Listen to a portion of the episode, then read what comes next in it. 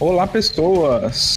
Começando aqui mais um Luz da Tocha, no, nessa que agora acho que já podemos chamar de coluna aqui no Vai com a Tocha, falando sobre Mundo das Trevas. Estamos com o Calil outra vez. Calil, dá boa noite aí pro pessoal.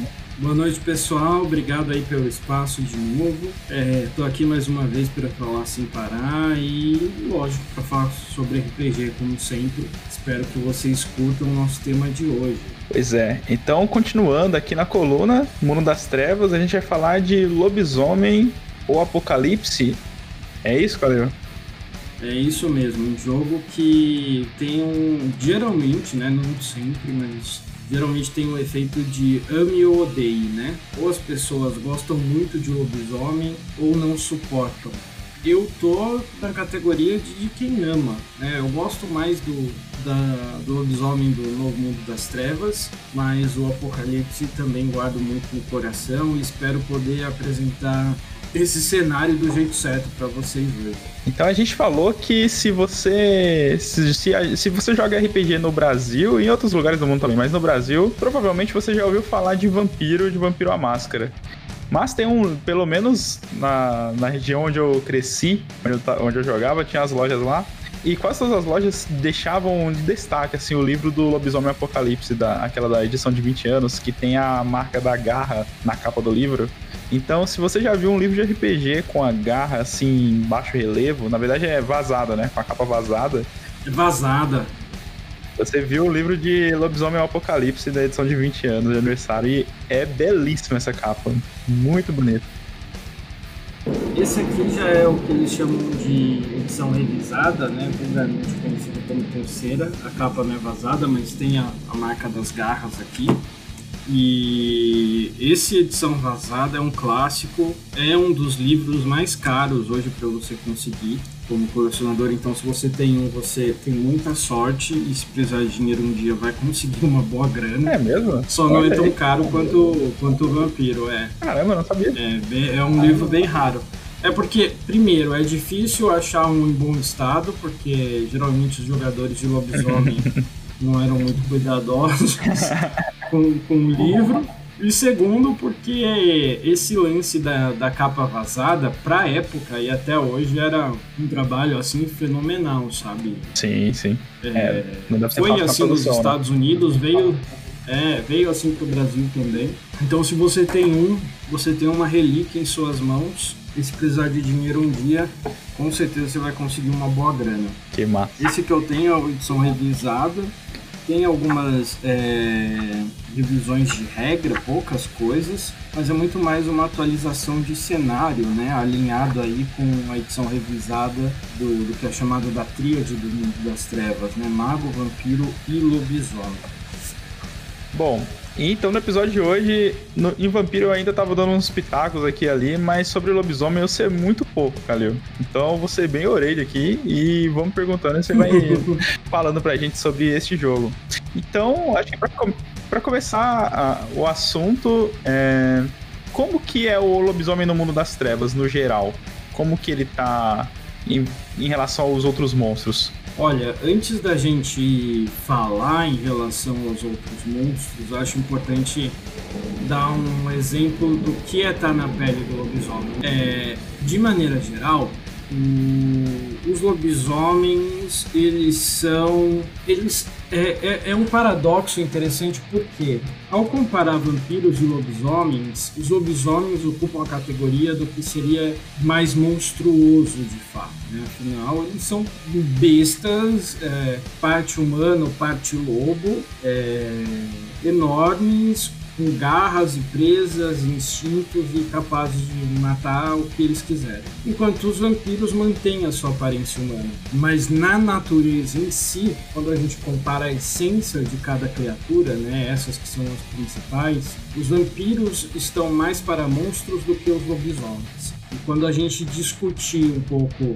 o cenário né, do jogo, fica muito claro por quê. É, mas o que é ser um lobisomem no mundo das trevas? Imagine que você foi uma criança, né, ao longo de toda a sua infância e adolescência, você nunca foi como as outras pessoas, porque você nunca se sentiu como as outras pessoas. Sempre tinha algo estranho em você que ou repelia os outros ou simplesmente causava estranheza. É, ou você era muito quieto, ou gostava de passar muito tempo é, em ambientes naturais, entre animais. É, quando criança gostava de brincadeiras é, que, que, eram mais comparadas com o que um, um, um, bicho faria, ou em ambientes mais isolados, é, o contrário né, de outras crianças. Na sua adolescência você nunca conseguiu se sentir parte de grupo nenhum. Ao longo da sua vida, em mais de uma vez, você ouviu, ouviu coisas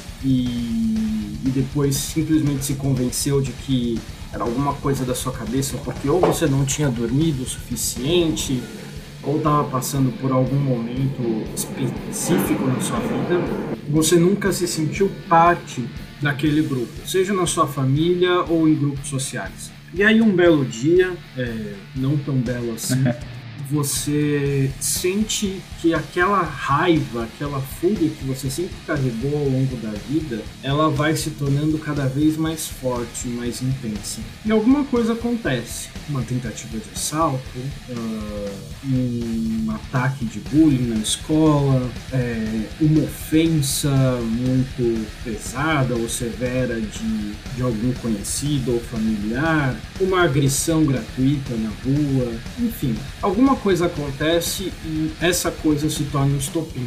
Você não consegue controlar mais aquela fúria e ela simplesmente ultrapassa os limites de um que seria um sentimento que você carrega. Essa fúria ela se torna tangível, né? Tangível ao ponto de transbordar pela sua pele e você se transforma pela primeira vez. E aí você descobre que é uma criatura que não é inteiramente humana nem totalmente animal. Você é uma criatura parte carne, parte espírito. Né? Uma criatura que pertence ao mesmo tempo aos dois mundos e a mundo algum. Né? Você tem a capacidade de transitar entre essas duas é, condições de existência, mas você não consegue é, se sentir nem consegue é, se estabelecer em qualquer uma delas. Então, no fim, você é as duas coisas e nenhuma ao mesmo tempo. E isso é ser lobisomem. Né? Quando você é, se descobre é, nessa situação, você se descobre como uma criatura que existe desde que o mundo é mundo, desde o primórdio dos tempos, desde que o mundo começou. É uma criatura que sim pode caminhar entre os humanos, pode caminhar entre os lobos, e pode caminhar entre os espíritos, mas que não pertence a nenhuma dessas categorias né? E que desde o início dessa existência a sua espécie tem uma missão, uma missão que ela encara até hoje, nos dias do Apocalipse, é, como sagrada e seu maior objetivo de vida. Então, ser um lobisomem é não pertencer a qualquer uma é, dessas categorias de existência e ao mesmo tempo se preocupar com todas elas de igual forma e saber que a sua missão é defendê-las né, e garantir a perenidade de Gaia, que é a sua mãe. É... E é aqui que a gente começa a entrar no Lorde Lobisomem. Então o lobisomem ele se sente deslocado é, ele, esse é um sentimento comum para ele. Ele está sempre se sentindo deslocado, é isso? Sim, sim é, você se apega a todos os mundos. Né? Você, é claro que existem lobisomens que são mais apegados à sociedade humana, outros que são mais apegados aos espíritos, outros que são mais apegados à, à vida selvagem, né? A, a, viver entre os lobos, mas por mais que ele se apegue ou escolha viver em uma delas, ele não consegue se sentir pertencendo a nenhuma. Então você acha que por isso o lobisomem ele é um jogo menos social do que o vampiro, por exemplo? Não. existem outras coisas que tornam. Ele não é um jogo menos social. Eu acho que esse é um, é um erro bastante comum da, das pessoas que têm contato com o lobisomem, é justamente por esse estado né, de, de transição de você não fincar raízes em nenhuma das dos três aspectos né, da existência, a existência humana, animal e espiritual.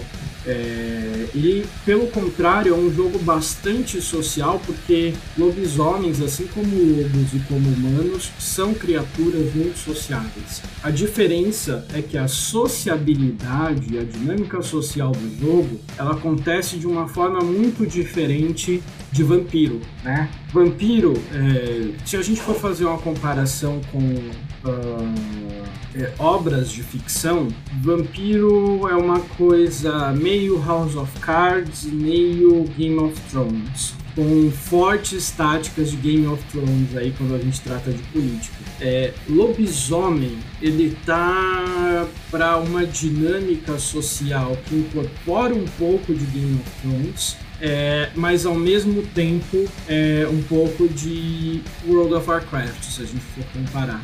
Né? E aí a gente tem muito da sociedade de lobisomem é, que pode ser tirado da sociedade dos orcs da, da Horda, por exemplo aquela coisa tribal, porque eles se organizam em tribos, a questão da liderança que pode ser questionada e pode ser definida por meio do embate direto, e nem sempre esse embate é o combate. Né? Os orcs do World of Warcraft, para quem joga o WoW, eles têm uma Gora, né? que é o ritual deles lá, em que você resolve qualquer questão, nem sempre é para definir o líder, e ninguém pode interferir naquilo. Sim, é sagrado, né? tem algo muito parecido. É sagrado. Os homens têm algo muito parecido. Então, sim, eles são muito sociáveis, mas a dinâmica social ela não é tão política quanto o vampiro. Interessante, legal.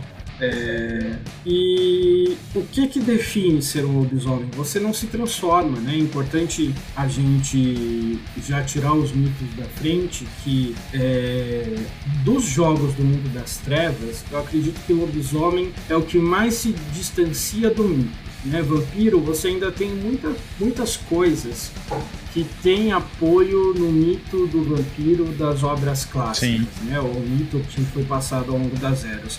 Lobisomem é o que tem menos, né? Porque a gente não tem nenhum filme de lobisomem que, que se aproxime da forma como eles se organizem, exceto por aquele, por aquela série horrível, né? De, de com a Kate Beckinsale, com vampiros e lobisomens. Hum. Ah, é. Não sei o que lá, alguma coisa da noite. Vampiros da né? noite. Anjos da Noite, Anjos da Noite. É, acho que não. É Anjos, isso, Anjos da Noite, que tem um embate entre vampiros e lobisomem. Inclusive, são boatos, eu não sei se isso é real ou não, mas dizem que na época que o filme saiu, a White Wolf chegou a processar os produtores, porque tinha muita coisa de plágio da, da organização social, uhum. mas os lobisomens do Anjos da Noite eles têm uma certa organização, mas ainda assim não se compara com a criação do Mundo das Trevas. Então é a obra que mais se distancia do mito em boa parte, exceto pela questão, lógico, é, da fúria, do comportamento bestial e etc. A essência ainda está ali, né? A essência ainda está ali, né, do, dos mitos. Né? Eu acho que a única parte que se compara mais ao, ao, ao mito do lobisomem das lendas é a questão da prata, porque os lobisomens ah, são, é, tem, a, tem a prata como uma fraqueza né? Ela, em termos de jogo, causa dano agravado. Aí, é, isso é bem né? clássico, então, né? Lobisomem, é, se lobisomens existissem, prata causaria muita dor e, e muito, muito sofrimento, infelizmente. É, é explicado isso ou é só, tipo, tá lá na mecânica? Sim, é, é explicado. Né? Segundo os lobisomens, é, a fraqueza da prata, né? Eles acreditam, isso não tem uma prova, mas segundo a crença deles, é, é uma contrapartida pela benção de Luna. Né? É, Luna é espírito, é um grande espírito né, que, que existe no, no mundo é do mundo das trevas, é um dos maiores espíritos é, que existem na Umbra e é irmã de Gaia.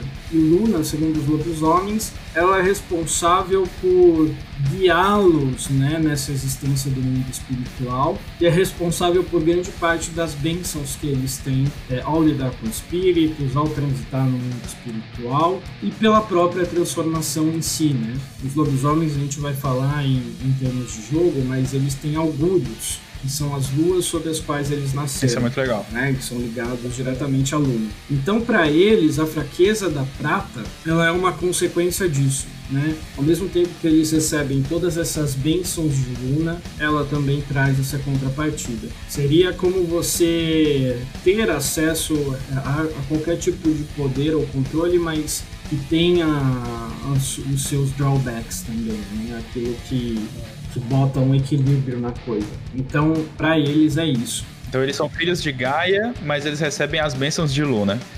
Exatamente. Então, você falou um pouco de Luna e sobre Gaia, como que ela é um espírito bem, o que ela representa no jogo e para os lobisomens. Gaia, para os lobisomens, nada mais é do que a deusa suprema tudo que existe no mundo, é, tudo que, que vive, que respira, é obra de Gaia. Né? Gaia é a criação. Gaia é o mundo e, ao mesmo tempo, é uma entidade, né? é uma deusa. E para os lobisomens, Gaia é a mãe deles. Né? E Gaia os criou como não só como uma arma, mas como defensores. Ela os criou para defender a sua criação é, é, como casa e como filhos, né, como criaturas. Então, é, essa é a missão de lobisomem. Quando eles falam em defender Gaia, não é simplesmente defender o planeta, é defender tudo aquilo que Gaia criou, além da própria Gaia, claro. Então, é, para os lobisomens, Gaia é a mãe e Luna seria como uma madrinha, né? Gaia criou os lobisomens com as suas garras, com as suas presas, com a capacidade de, de viver em pele de humano, em pele de lobo e se transformar. E Luna garantiu bênçãos adicionais e as ferramentas, né, além daquela com as quais eles já nasceram, dadas por Gaia, para que eles pudessem agir em ambos os mundos, tanto na carne quanto no espírito. Bacana, bacana. Então, essa é a dinâmica. E em lobisomem, você não se transforma em lobisomem por uma mordida, você não é amaldiçoado, você tem aquilo no seu sangue, né? Então, para você, se você é um lobisomem, você é herdeiro do sangue e aquilo foi passado é, do seu tataravô para o seu avô, do seu avô para o seu pai e chegou em você. Mas não necessariamente o seu avô, o seu pai ou o seu tataravô chegaram a se tornar lobisomens. Isso é o que eles chamam de parente, né, no termo português, o kinfolk em inglês. É, aqueles que têm o sangue do lobo e que têm a herança de sangue do lobisomem é, são os parentes nem todo parente chega a se transformar em lobisomem. Chega a desenvolver a fúria e trazer aquilo à tona, né? Então, quando você se torna, você é alguém que herdou isso no seu sangue e a sua herança, por algum motivo, se tornou mais forte do que os seus antepassados, se eles não foram, né? É, não chegaram a se transformar. E aquilo despertou e você agora é, se vê como um Garou, como eles se chamam, né? O povo lobisomem. Isso é interessante porque no vampiro existe, entre aspas, uma, uma pressão social para que o mestre que transformou o ser humano cuide dele e diga para ele por que que, o que, que é aquilo, onde ele, do que, que ele é agora, e, e enfim.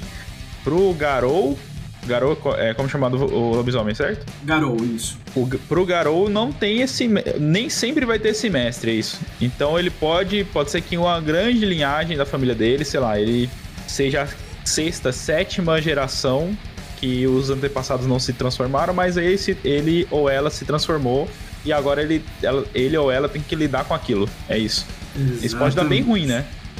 É, muito ruim. O que acontece é que o povo, né, os garou, eles chamam de povo às vezes, é, eles frequentemente identificam quando alguém está prestes a se transformar por meio de alguns rituais, algumas coisas mudam no ambiente e dificilmente alguém que é do povo, né, alguém que é um parente, passa desapercebido. Então eles sabem quem carrega a herança de sangue e observam aquelas pessoas. Was. Pode acontecer de você passar pela primeira transformação, ser um lobisomem e não ter quem o oriente, e demore um pouco até você encontrar alguém, ou esse alguém te encontre. Mas na maioria dos casos, existe alguém observando que vai te contar o que aconteceu, né? E aí é que a gente entra na parte da construção social. Um lobisomem, ele é definido basicamente por duas coisas, três na verdade. A primeira é o augúrio, que é a lua sob a qual ele nasceu, não na que ele se transformou. Então, existem nomes para isso, claro, como, como tudo no, nos jogos do mundo das trevas, é, mas o augúrio ele basicamente define a sua essência e a sua função no povo Garou, na nação Garou, como eles se chamam, é, segundo a benção de Luna, né? Então você tem é, no augúrio os Hagabash, que são a Lua Nova. Eles são os questionadores dentre os lobisomens, aqueles que são os espertos e que geralmente pegam truques ou sempre tem alguma artimanha para resolver alguma situação. É, e são os mais ágeis e que vivem nas sombras.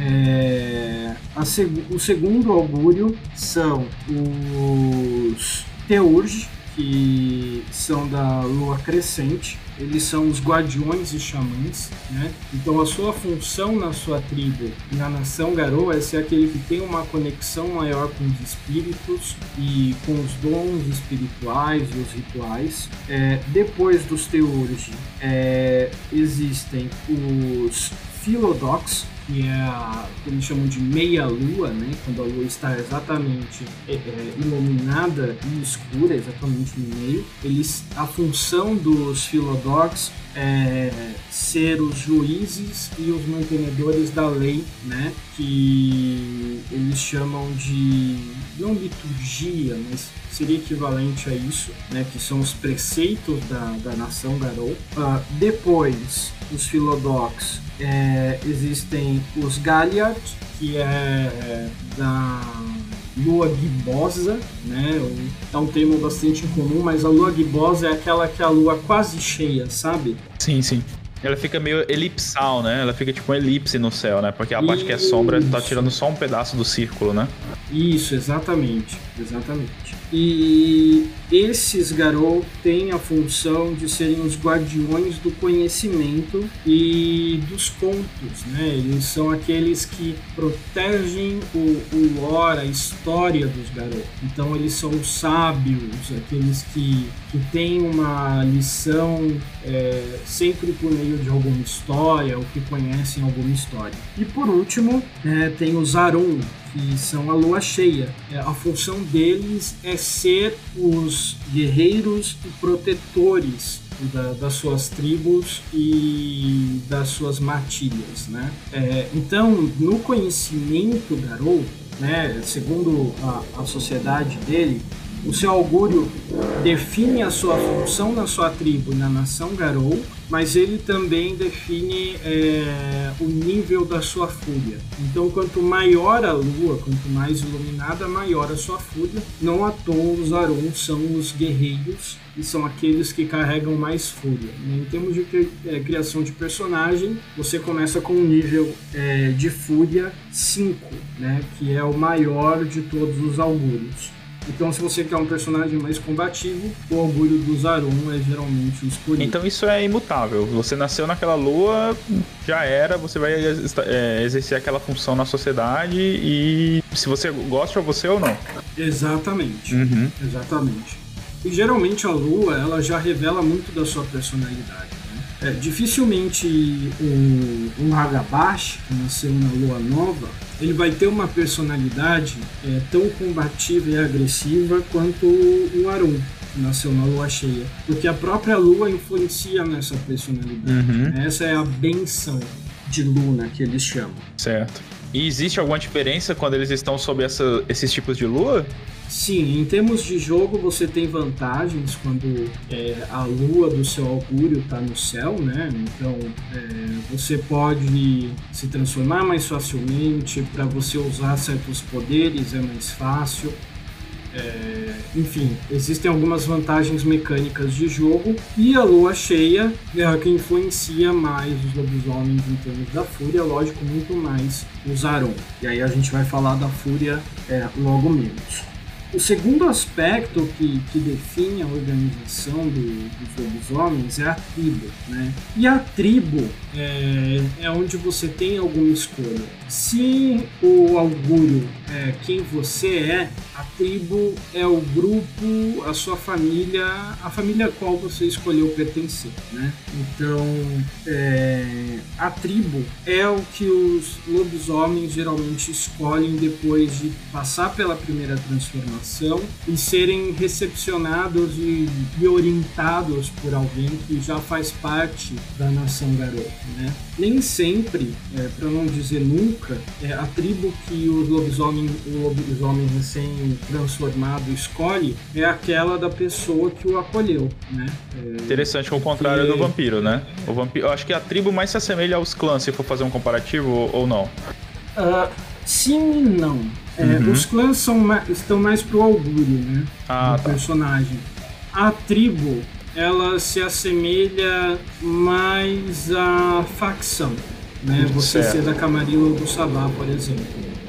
Só que aqui a diferença é que existem diversas tribos, porque cada tribo é, representa alguma cultura do mundo. Né? Assim como nós humanos temos é, esquimós, indígenas, aborígenes, é, europeus, vikings, enfim, né, temos essa diversidade cultural, os lobisomens também têm. Então as tribos têm muito desse aspecto cultural e têm as suas particularidades. Né? A, a primeira tribo que é apresentada no, no jogo são as Fúrias Negras, e ela é uma tribo inteiramente composta por mulheres. Não existe um homem, é, um garou homem na, nas Fúrias Negras. Que da hora. Né? E, a, e a herança cultural delas é das Amazonas, né? que é a herança grega, se eu não me engano. Sim. Então as Fúrias Negras são uma tribo inteiramente composta por mulheres. A segunda tribo é, são os roedores de ossos é uma tribo bastante antiga e é uma das tribos mais próximas dos seres humanos. Os doadores de hum. ossos, é, geralmente, por não dizer sempre, são compostos por mendigos e pessoas que vivem à margem da sociedade, mas vivem em grandes centros e próximos às cidades. Né? É, isso porque os lobisomens né, da, da herança cultural do, do, dos doadores de ossos são aqueles que, nos primeiros assentamentos humanos, viviam à margem da sociedade como uma forma de observar e proteger. Ah, tipo, como os lobos, né? Como os lobos que foram domesticados. Exatamente. Interessante. E de, de, de, guardar o limite ali entre. Já que, que trata-se do equilíbrio, né? É, querendo ou não, os humanos também são criaturas de Gaia e, apesar da sua influência, eles deveriam ser protegidos e a natureza, o mundo deveria ser protegido deles, então os roedores de ossos têm essa ancestralidade.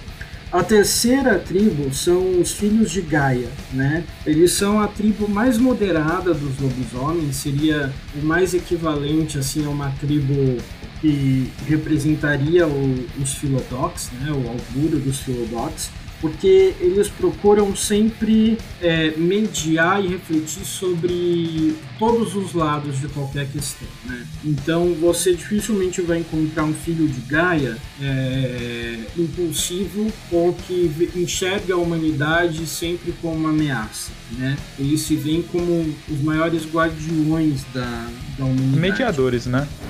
Mediadores, exatamente. A quarta tribo são os Fiana.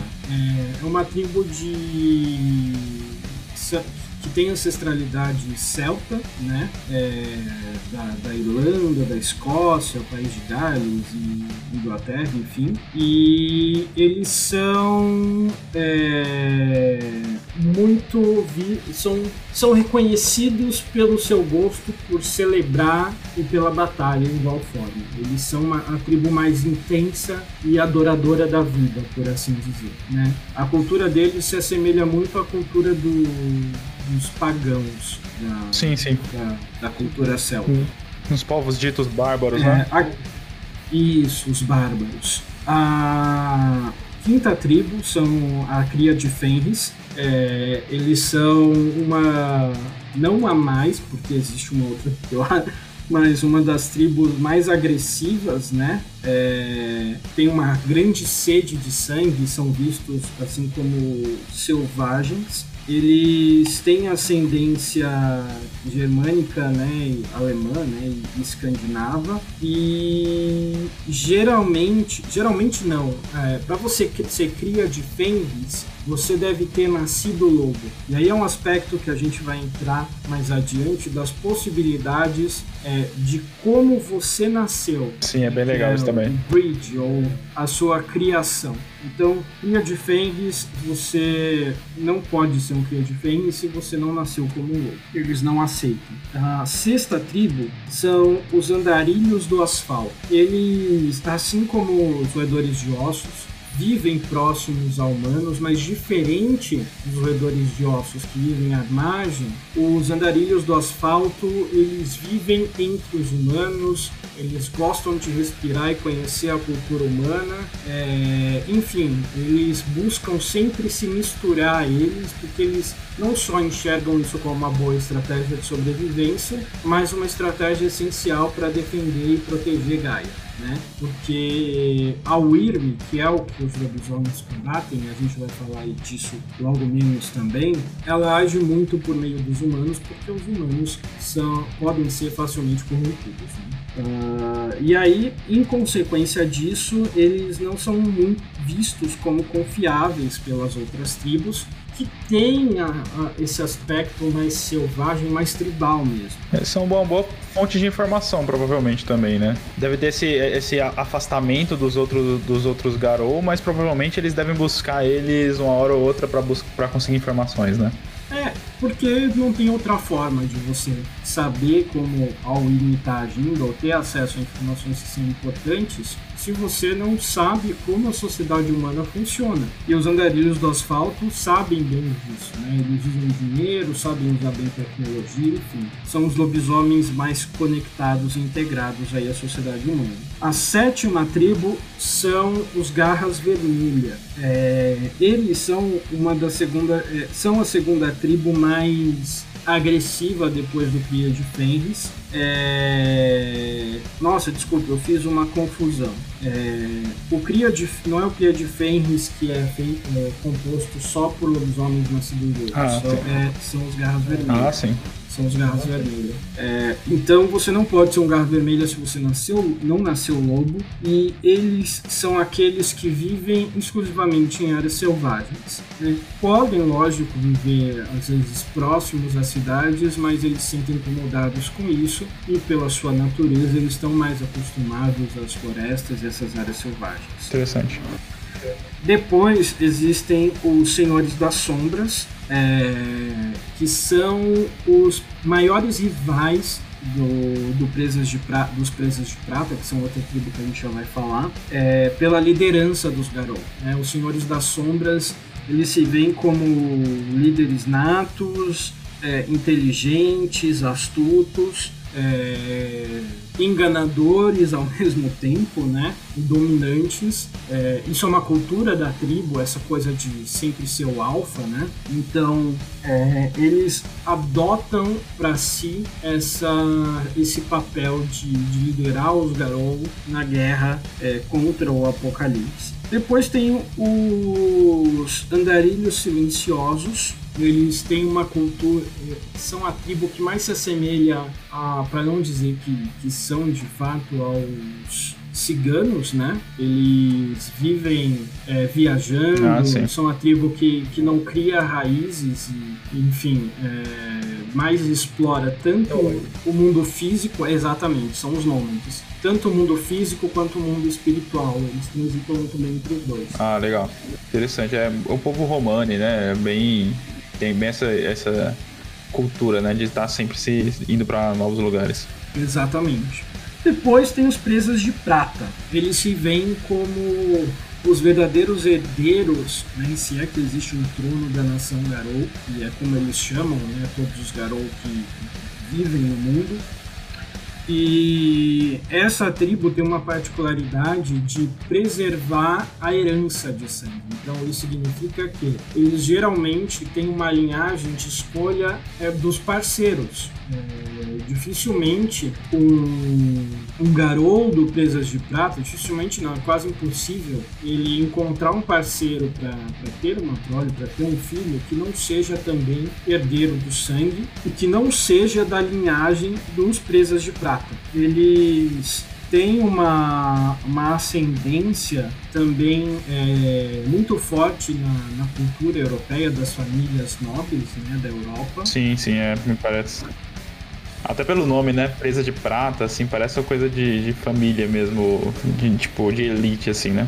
Exatamente, eles são muito elitistas e por esse foco na pureza do sangue é que eles têm uma forte tendência à, à loucura, né? Porque eles são muito apegados a essa coisa de, de serem superiores, de, de ter o sangue puro, de liderar e etc. Então, paranoia, enfim, eles são muito suscetíveis a isso. Depois tem os Uktena, que são uma das tribos mais misteriosas e místicas, né? Eles são a tribo que mais se aproxima é, de uma cultura xamânica e totalmente espiritual, orientada a isso.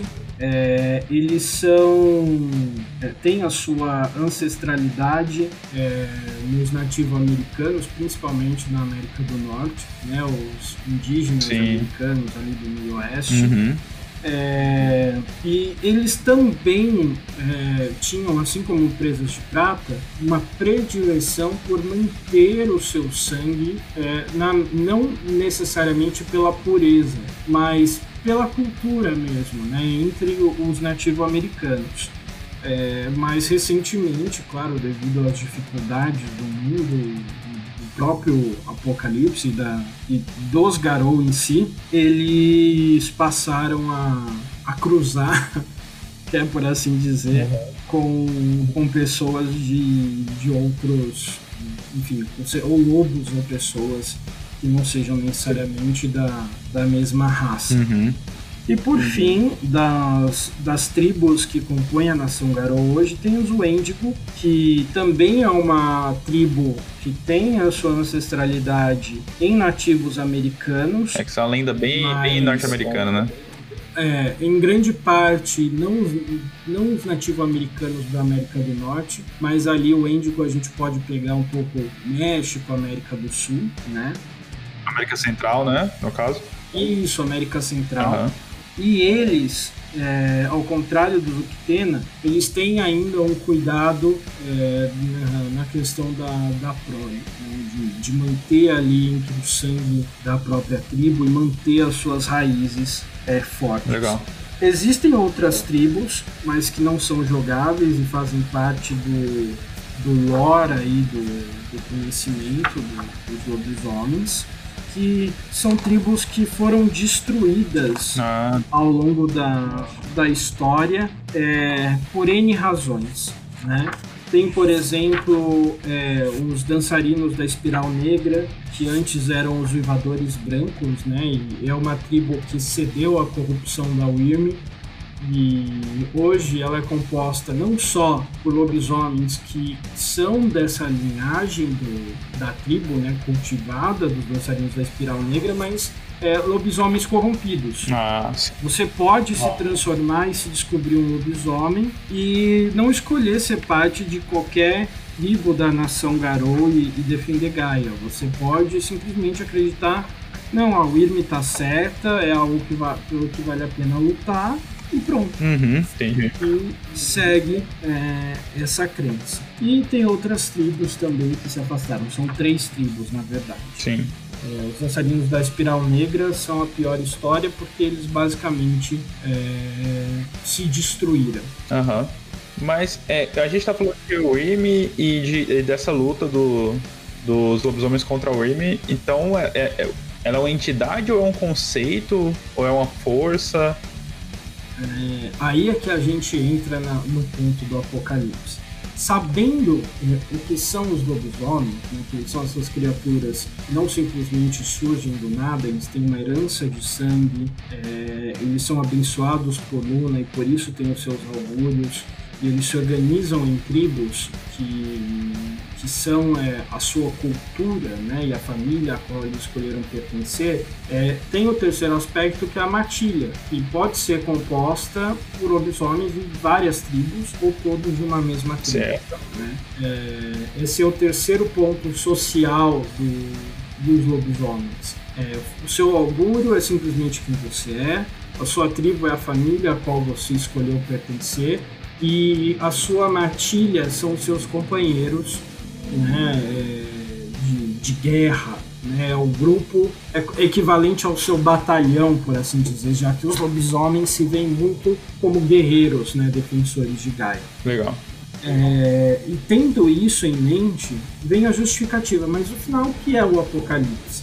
Para isso a gente precisa entender a, é, a cosmologia que os lobisomens enxergam o universo. Segundo a cultura Garou, o universo, o mundo, ele é regido por três grandes forças, né? três grandes entidades que, ao mesmo tempo que são espirituais, são metafísicas, porque influenciam tanto o mundo espiritual quanto a carne. A primeira entidade é a Wild, que é de onde basicamente toda a vida se origina a Wild ela é a entidade responsável pelo desenvolvimento da vida e pelo caos, por manter tudo em movimento. Né? Então, da Wild, todas as coisas surgem o tempo todo e todas as coisas mudam o tempo todo, sejam elas físicas ou não, sejam animais ou sejam espíritos.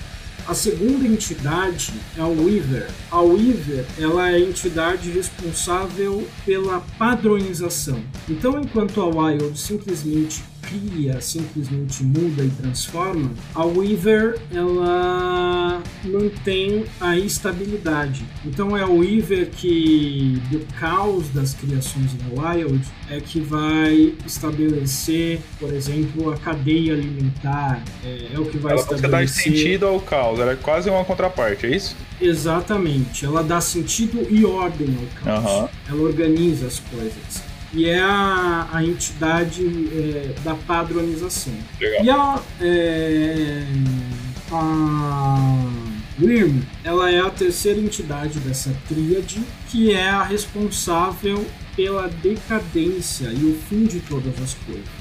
Então a Wild cria, a Weaver estabiliza, dá segurança, dá sentido, padroniza e a, a Weaver destrói. Então o universo ele era muito bem equilibrado dessa forma. O que aconteceu? Em algum momento da história, a Weaver é, enlouqueceu e porque ela dava sentido e padronizava e estagnava as coisas, né? Ela é estase. Ela acabou aprisionando a Wyrm. A Wyrm que é quem Isso destrói.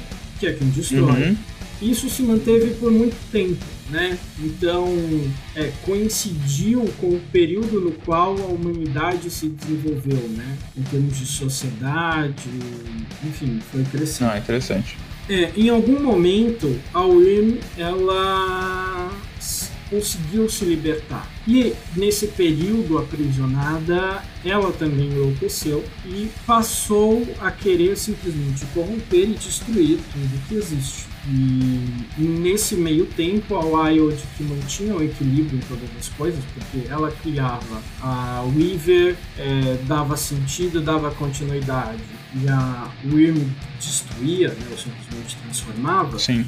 ela foi se tornando cada vez mais fraca, mais fraca. E aí existe uma confusão de que é, muita gente aqui, essa, essa questão da metafísica do lobisomem, ela confunde muito os jogadores no lore, porque ela também está presente em Mago, né? Em Mago eles chamam isso de trindade metafísica. Ah, legal. É, e, e o lobisomem é a mesma coisa, só que são chamados de coisas diferentes por criaturas diferentes. Muito da hora. Exatamente. Em Mago você não chama, é, eles não chamam, por exemplo, de é, Weaver de Weaver, eles chamam de Stasi. Aham, uhum, legal. Né? Você tem a, a, a Wyrm, a entropia. Da hora. Enfim, é a trindade metafísica. É, a Wild, ela não é Gaia, né?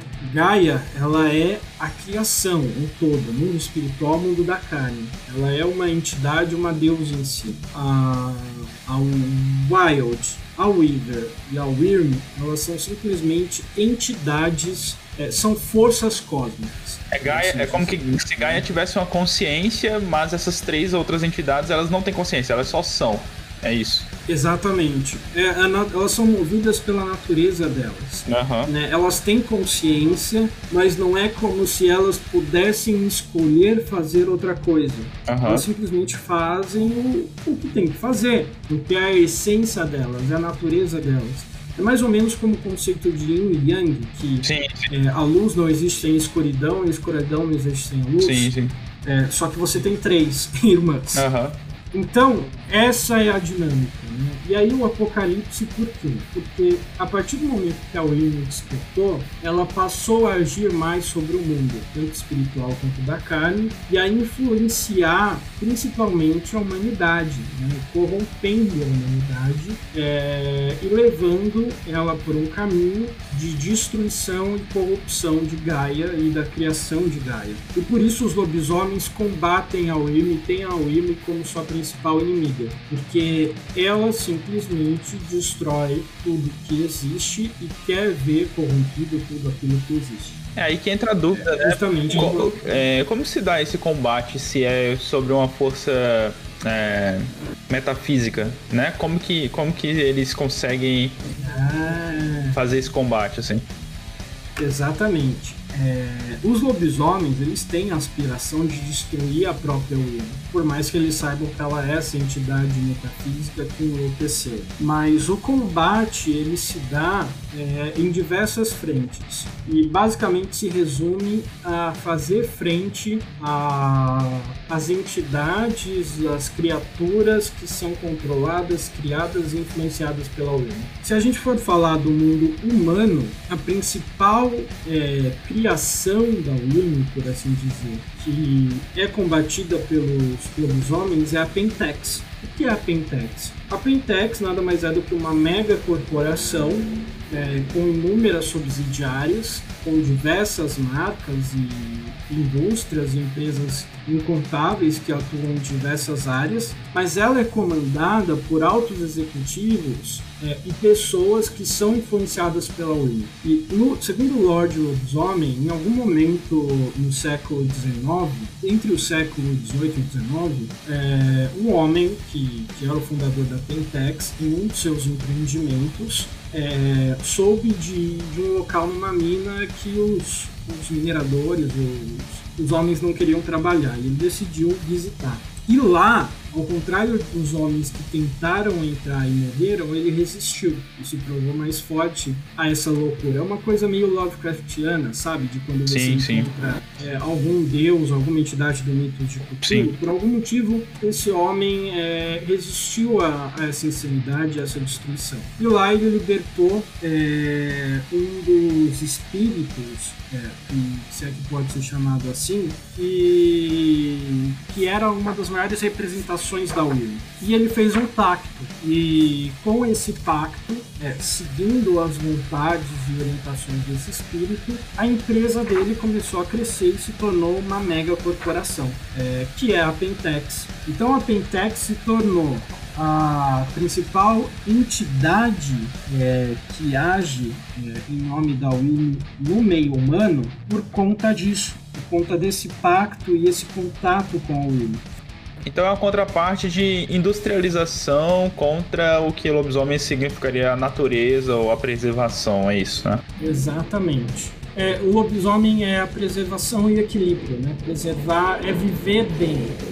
E uma coisa que tem muita influência é, no Lord Lobisomem, porque o jogo surgiu e tem grande das, parte da sua inspiração justamente na cultura do início dos anos 90, que estava em ascensão, né, da cultura do, do verde, da preservação do meio ambiente, da sustentabilidade. O jogo é uma manifestação disso daquele Da cultura período. daquele período, sim. Que era o, é o período que a gente começou É. a perceber que é, tá dando merda. A gente precisa dar uma segurada, porque senão não vai aguentar. É, isso é uma coisa que eu acho muito legal do jogo, que por meio, muitos outros exemplos que existem no RPG, mas por meio desse jogo e desse enredo que, querendo ou não, é complexo, é, você ensina a importância de se preservar né, o mundo, a casa que a gente vive. E lobisomem é isso. A essência de lobisomem não é só você ser uma criatura que não se encaixa é, em qualquer no mundo do espírito, no mundo dos animais ou dos humanos, mas você é um guerreiro que defende o equilíbrio, a criação, o planeta, né? E aí muita, é, principalmente os jogadores de vampiro acabavam zoando o lobisomem, falavam, ah, você vai jogar Capitão Planeta. Mas não é isso, né? Porque o jogo não se resume a você combater a Pentex. A Pentex é o maior é, antagonista quando a gente fala em termos de sociedade humana, mas você tem N outros antagonistas que, que, que agem em nome da Wyrm, e não só o e a gente já vai chegar nisso, é, que precisam ser combatidos, como os Fomori, por exemplo. É, os Fomori são criaturas que são corrompidas pela Wyrm é, e se transformam em monstros, né? Assim como os lobisomens, é parte carne, parte espírito, é, que tem seus poderes e, enfim, tem a, as suas habilidades, né? Então, os Fomori são basicamente criaturas que surgem é, da corrupção da Wyrm.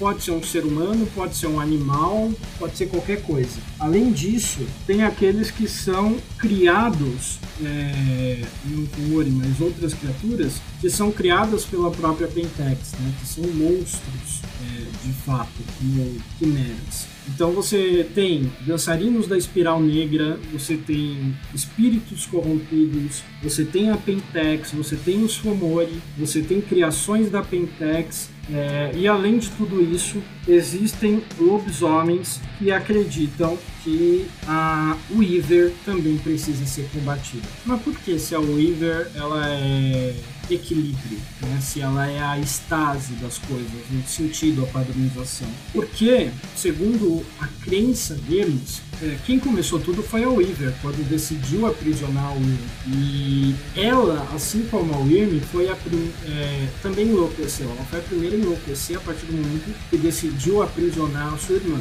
Se acontecer uma vez, pode acontecer de novo, né? É, e não é só isso. Ela hoje também tem crescido. E aqui é o ponto em que o lobisomem se encontra mais com o mago, apesar do jogo não é, remeter à tecnocracia. A tecnocracia nada mais é do que, se não a maior, uma das maiores manifestações da Wither. Porque a tecnocracia quer o quê? Uma realidade segura, padronizada, é, sem caos, sem essas criaturas é, não só sobrenaturais ou monstros, mas enfim, uma realidade sem surpresa para a humanidade, né? E a Weaver, ela é a padronização de tudo. Ela é a segurança. Sim. Então, é, alguns lobisomens, os mais jovens, isso tem despertado é, não só a revolta, a indignação, né, mas a descrença dos, dos antigos, dizem que não só o verdadeiro inimigo, mas também é um inimigo, é a Weaver, e ela precisa ser combatida. E um dos exemplos mais recentes é o que os lobisomens chamam de é, develop- é, Developmental Neogenetics Amalgamated, Nossa. DNA, Aham. DNA, é, equivalente a uma Pentex, Sim. mas ao contrário de ser uma corporação, eles são uma organização mundial é, que se dedica a tornar essa, essa realidade mais segura, mais rígida, né? E, e a ampliar a, a barreira entre o mundo da carne e o mundo espiritual e que tem investido na captura de Garou. Ah, né? nossa. Segundo o conhecimento do- dos Garou, três lobisomens foram capturados até agora e a DNA foi capaz de algum por algum motivo, de alguma forma, compreender essa natureza é, dos lobisomens. Nos lobisomens, você pode pegar um lobisomem, tirar o sangue dele, por todas as razões, o DNA dele, o sangue vai ser como de um Sim. humano comum. Aham. Mas a DNA foi capaz de entender o que torna um lobisomem um lobisomem e usar esse conhecimento para criar outras criaturas é, metamorfas, enfim, Caramba. que, que são é, uma versão distorcida Sim. Que os Garou, que são a cria de Gaia, são. Aham. Essa é a visão. O apocalipse é combater a Will e evitar que a Will traga destruição total. E o apocalipse vem da profecia, que eles chamam da profecia da Fênix, que a Fênix é, levou um, um grande xamã dos Garou é, durante um sonho, uma visão, e mostrou a ele os sete sinais do apocalipse. Sete coisas que deveriam acontecer. E no mundo do jogo, o sétimo sinal está para acontecer. Então, combater o apocalipse é evitar que o sétimo sinal se torne real, né? E evitar que chegue a esse ponto. E aí a gente tem uma atualização no W20, né? Aham. Eu acho que é uma pergunta que o pessoal pode ter. Ah, mas e o W20 que saiu em 2012? É, Mudou alguma coisa além das regras de jogo? Mudou. O que mudou é que a Fênix é, escolheu um outro garoto, que inclusive está no conto introdutório do W20, e mostrou a ele o oitavo sinal. Caramba. E o oitavo, si- é, e o oitavo sinal é de que existe esperança e que ele deveria unir a nação Garou, que desde os primórdios teve guerras civis entre si, e um dos grandes motivos de não terem tantos Garou no mundo é pela, pelo combate que existe entre eles mesmos, e unir a nação Garou do mundo para combater a Wayne em uma frente única. É um como o Messias, então. Esse escolhido. Exatamente. É, assim como o, o, o garoto conto da profecia foi escolhido para trazer há anos atrás, gerações atrás, essa visão, é, a Fênix escolheu esse garoto nos tempos modernos para levar essa palavra do oitavo sinal e levar a esperança e unir a nação garoto. Então o W20 ele é um jogo, é, enquanto é, a edição revisada, a terceira edição, né, ela tem muito dessa coisa é, alarmista, né, a preocupação, o mundo está acabando e a partir disso até veio o Time of Judgment, do Mundo das Trevas e tal. A quarta edição, que é o W20, ela traz essa atualização no, no metaplot de que é, deixou de ser uma luta desesperada para simplesmente combater o apocalipse e passou a ser uma luta de esperança e de união, né? De união da nação Garou é, na guerra contra o Irme e a preservação de Gaia e, e da sua criação. E, e- como, que os, como que os jogadores viram aí? Porque é uma mudança boa, né? Uma mudança você traz o. É, é- é isso mesmo que você falou, tipo, o sentimento de fim, né? Pra um sentimento de no- novo começo, talvez, ou então esperança por, por não ter tido esse fim. A- a- Afinal, afinal, aconteceu o fim ou não? Aconteceu, né? Se você é, tomar o, o Time of Judgment, esse fim aconteceu, porque a estrela vermelha é, surgiu na Umbra e, segundo a profecia dos, dos Garou, o sétimo sinal, o sexto sinal, se não me engano, seria o surgimento da estrela vermelha. É, os antediluvianos, é, não todos, mas boa parte deles, dos vampiros, despertaram, né? E você teve aí o Ravenous que surgiu e foi destruído pela tecnocracia. Teve a Jihad, né? É, é, teve a Jihad que, que tá acontecendo, a Gerena. De Rena, isso, verdade. É, e você tem do lado dos lobisomens a ascensão da Pentex e a estabilidade do mundo globalizado e do capitalismo né, como, como sistema e, e a visão do consumo. Então, o apocalipse aconteceu, a gente está vivendo o apocalipse. Ele começou a acontecer a partir dos anos 90. Com essa atualização do plot, o que acontece? O apocalipse está acontecendo, mas ele pode ser impedido. A luta ainda não acabou. Então é aí que vem essa mensagem de esperança. É como aquele filme de guerra em que pô, os caras são minoria, o inimigo tá, tá avançando, tá dominando, mas alguém tem alguma tática milagrosa e eles se unem e por algum motivo conseguem. É, existe um escolhido, né? Então. É Matrix, né?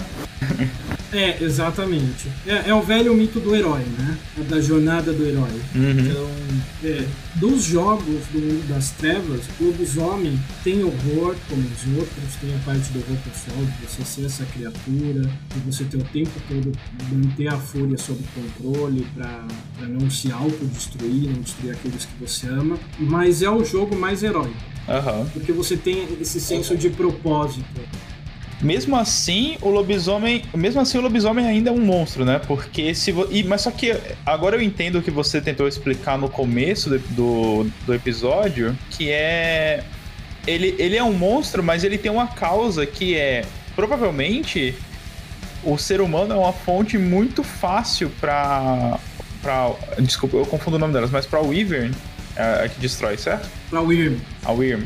É, é, então, o ser humano é, uma, é, um, é um, uma fonte de destruição muito boa, né? Então, provavelmente a Wyrm tem um acesso muito fácil ao ser humano. E por isso, talvez o lobisomem passe a ser a considerado um monstro, porque ele vai combater o ser humano se for necessário. Exatamente. Ele vai combater a corrupção. Né? É, o ser humano corrompido ele é inimigo. É, é, claro que não são todos assim, muitas tribos é, procuram né, não colocar todo preto e branco, mas se você pegar por exemplo, Garra Vermelha, Cria de Fenris, que são tribos mais é, animais, assim, cara, fez negócio com o Paul e tá corrompido e tem que morrer. E eles não têm esse lado de ser. De, de, porque isso é até uma coisa que a gente deixou para trás. Nem todos os lobisomens nascem humanos, né? Tem até o clã que você comentou que eles é... podem nascer lobos. Então, para um lobo que Exatamente. pode se transformar em humano, tudo bem, mas ele não é humano, ele não nasceu humano. Então, ele é, é, desafiar os seres humanos não é uma coisa tão, tão estranha para eles, né? Não é uma coisa tão ruim. Não, é, é natural. E aí que tá. Existe essa questão que a gente não tratou, que é o que o jogo chama de breed, né? Em, em português eu acredito que seja a origem. É que é você pode ser um lobisomem e ter três origens distintas. A primeira é ser um humano, um hominídeo, então você nasceu humano, em algum momento você passou pela primeira transformação se tornou um lobisomem. É, lupus, né, em que você nasceu lobo, em algum momento você passou pela primeira transformação, se tornou lobisomem e ganhou a capacidade de transitar né, entre a forma lobo e a forma humana, e é claro, a forma de guerra, que é o que eles chamam de crinos. É, e a terceira são os matches, que em português são chamados de impuros, que são os lobisomens nascidos do relacionamento entre dois garotos. É proibido na sociedade é, dos lobisomens que dois garotos se envolvam e tenham um filho, porque o sangue garou ele é potente demais ele dá origem a uma criança que vai nascer com alguma deformidade e nasce é, estéreo. Né? Tanto que um apelido jocoso, que a sociedade Garou, não raro, quase todos cometem bullying com, com os impuros, é mula. Porque ah, a mula, uhum. ela é o, a união do, do cavalo com o burro, né? Isso. Então, e nasce estéreo. Aham, aham, sim. Eles são chamados de mula, são, é, são vistos com muito preconceito, dificilmente conseguem ascender na sociedade garou, porque eles nascem desse tipo de relacionamento uhum. e além que é proibido, né, segundo os dogmas da lei deles, e além de tudo isso, é, eles nascem com uma deformidade. Então, ou nasce sem cauda, então quando se transforma em lobo não tem cauda, quando se transforma em crime não tem. É... Sem presa ou sem garra. Sem presa, sem garra, com chifre, enfim. Uhum. Alguma deformidade eles têm que torna ainda mais impossível. É, se tem uma origem que deixa mais claro que os lobisomens não pertencem a nenhum lugar, é essa. Porque na forma humana ele vai ter uma deformidade que vai diferenciar ele de todas as outras pessoas e não pode ser encarada, nem vai, com uma deformidade do tipo, olha, nasceu com algum problema. Sim. Enfim, sim, sim, né, sim. alguma deficiência. Imagina, você vê uma pessoa que tem chifre. Aham, sim. É algo inumano. É, é uma, é uma deformação do sentido ser inumano, né? Exatamente. O jogo ele traz algumas sugestões de deformidades, mas você tem isso muito evidente. E isso também te afasta se você for viver entre os lobos. Sim.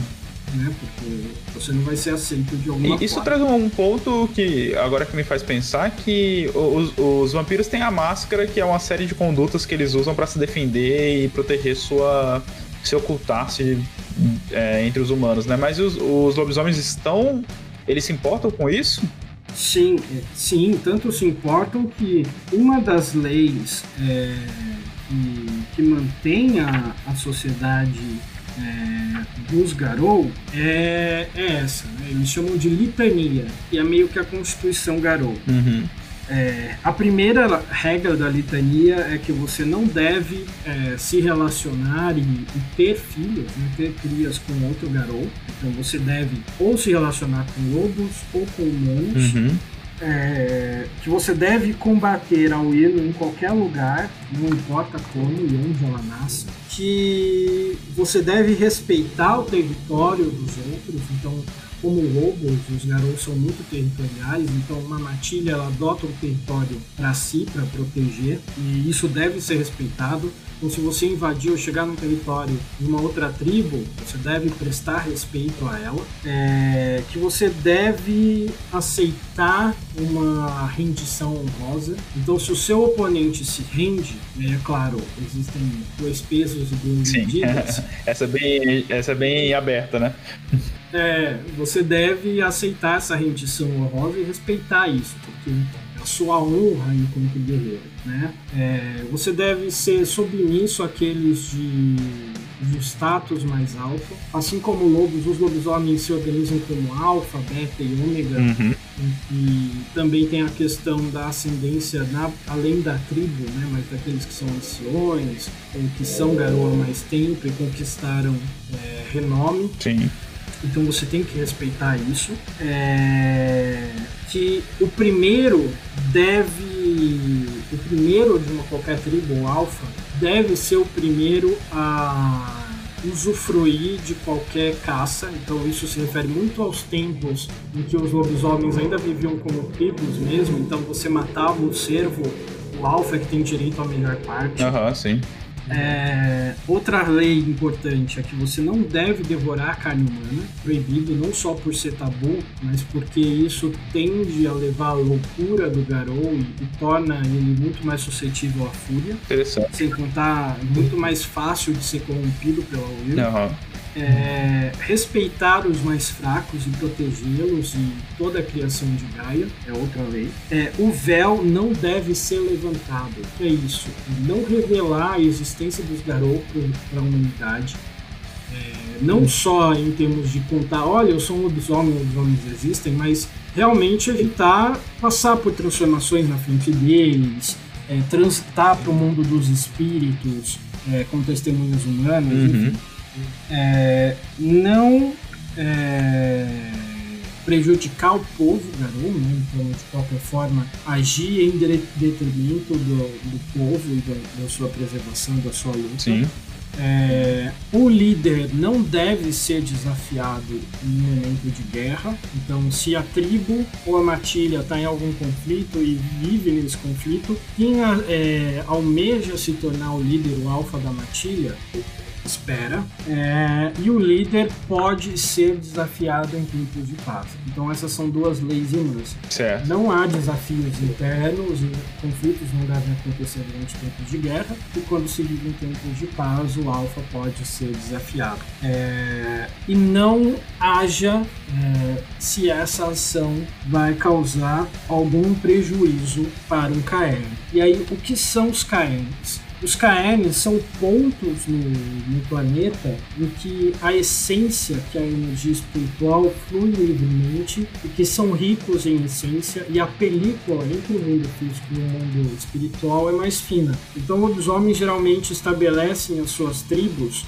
ou septos, como eles chamam, que são várias tribos que vivem é, em volta de um mesmo território, ainda que cada uma tenha o seu próprio território. Sim é, em volta desses KMs. Então eles são preciosos e geralmente a Willy tenta conter. Ah, sim.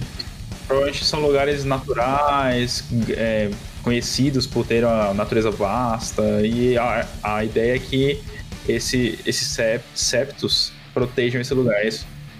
Isso, os septos ou as tribos, né? Depende do tamanho do caerno e do local. Mas que eles protejam esse, esse ambiente. Então eles geralmente se reúnem em volta disso.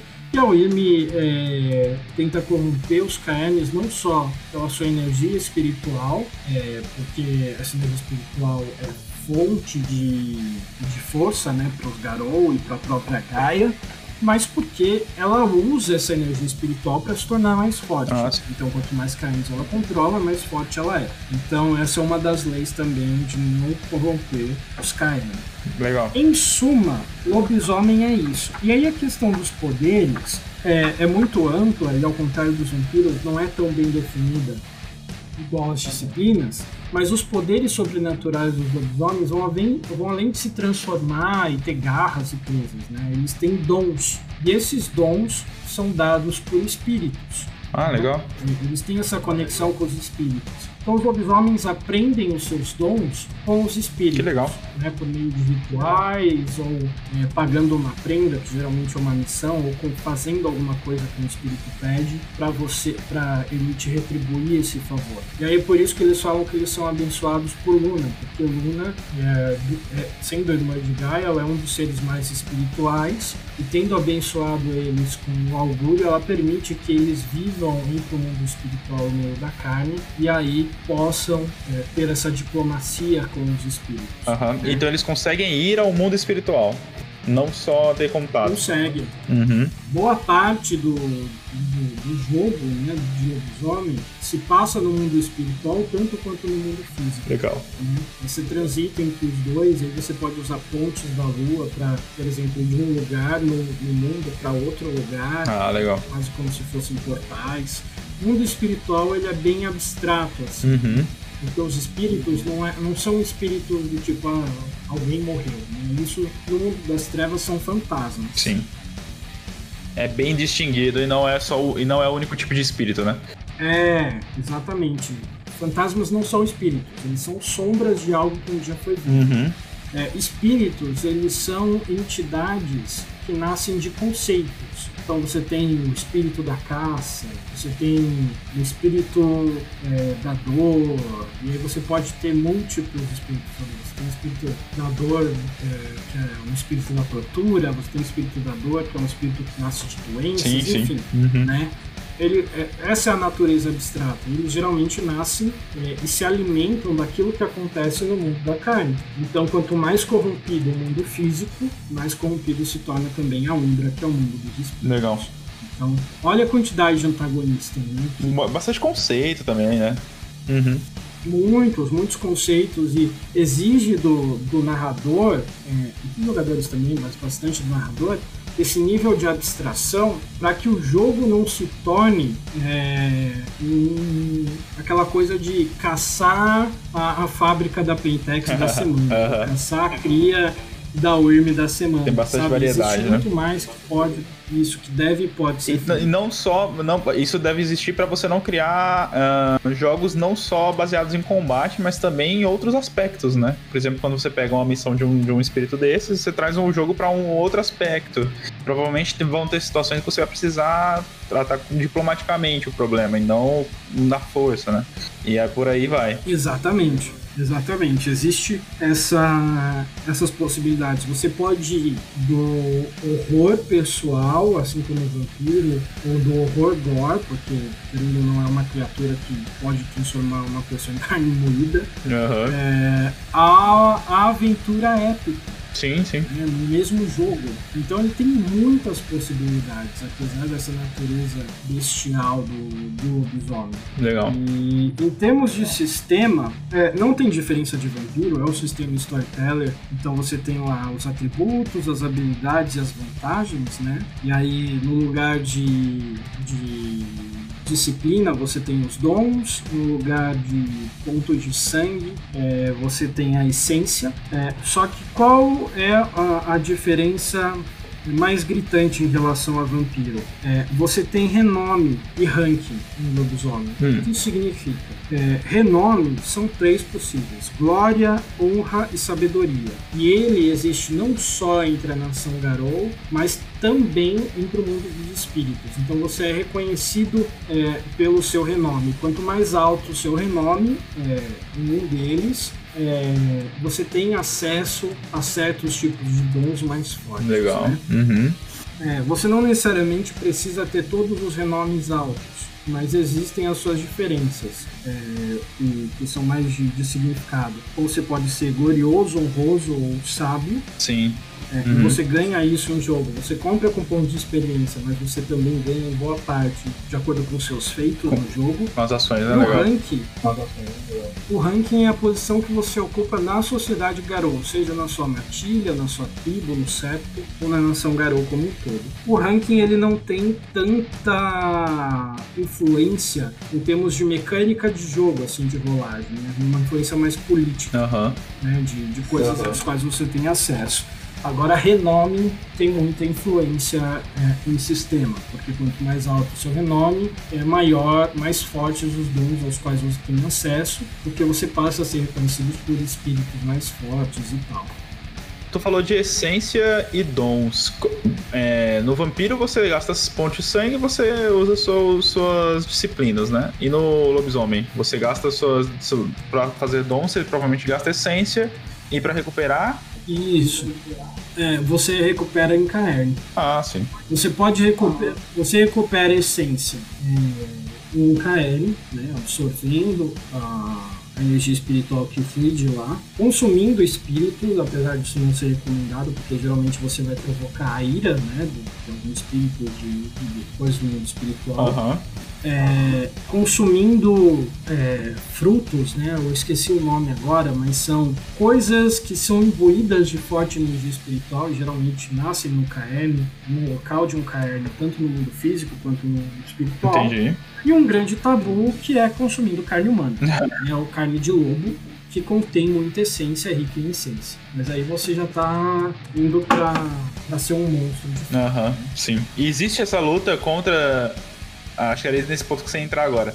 Essa luta sobre ser um monstro ou ser uma criatura que faz o bem. Acho que era nesse ponto que você entrar, né? Isso, existe, mas aí aqui tá, é, é uma coisa que é muito presente no mundo das trevas antigo, em que por mais que o jogo, a narrativa reforce muito isso, essa questão do equilíbrio, a mecânica é, não tem tanta influência. Então, é, você pode ganhar uma perturbação psíquica matando uma pessoa, cometendo um ato monstruoso, mas não existem coisas que são feitas na mecânica do jogo para manter o jogador na linha e reforçar que aquilo é importante. Sim. Claro que cabe muito ao narrador, mas a mecânica não favorece uhum. isso. Mas existe sim a questão de combater para você não ser um monstro. Afinal, se você é humano, você tem uma família, teve uma família, é, cresceu como um humano, então você sabe o que é ser aquilo. Você não vai querer ser simplesmente um monstro e se render à sua fúria. Uhum. Né? É, se você é um lobo também, né? Se você é um lobo também, você não vai querer destruir a, a sua comunidade, Sim. a sua nativa. Uhum. E a grande é, coisa que põe em xeque a ação do, do jogador de lobisomem é a fúria. Por quê? Ela não é só o combustível para você se tornar. É, para você se transformar, porque tem essa questão mecânica também, nível de fúria. O que é para os vampiros a a geração dos lobisomens é a fúria. Ah. Quanto maior a sua fúria, mais tempo você consegue passar na sua forma de guerra, que é a forma Crinos. Sim. É, e mais poderes que são dons, você consegue usar. Mas a contrapartida é que você se torna mais suscetível a entrar no, no frenesi uhum. e perder o controle.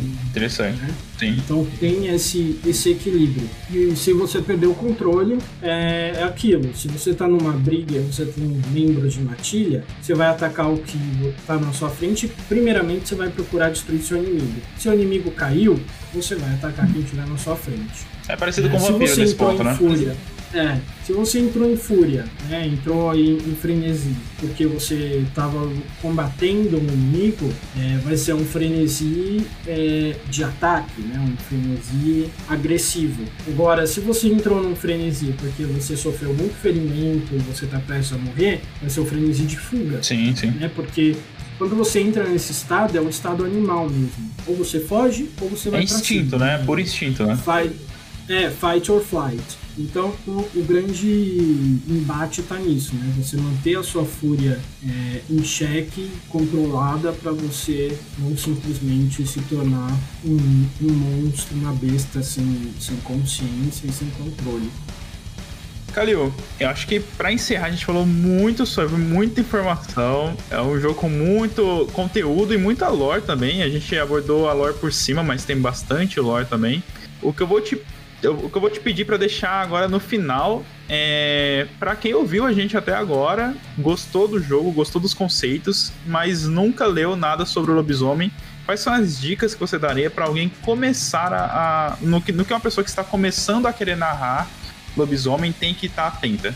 Assim, o básico.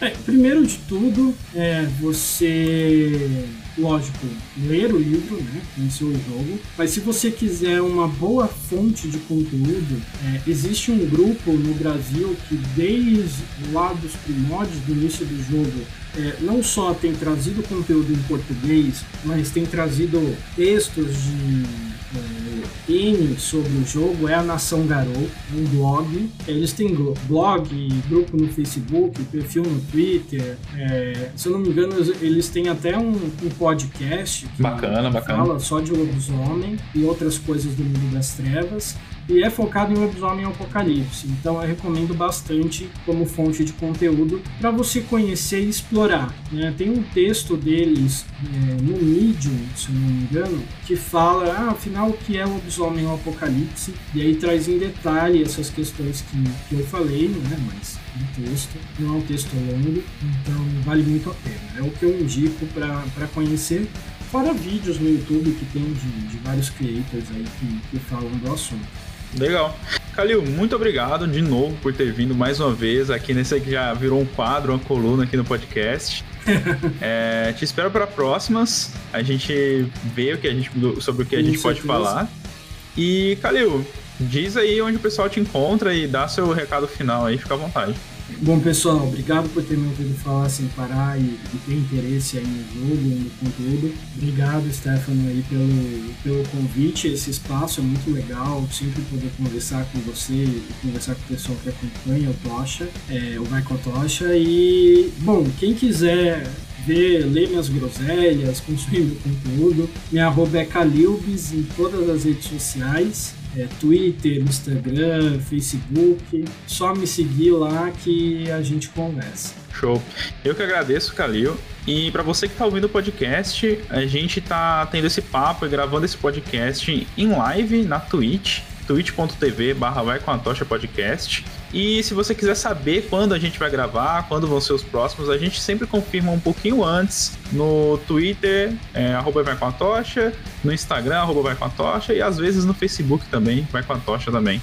Então sigam nesses canais para vocês saberem quando a gente vai gravar.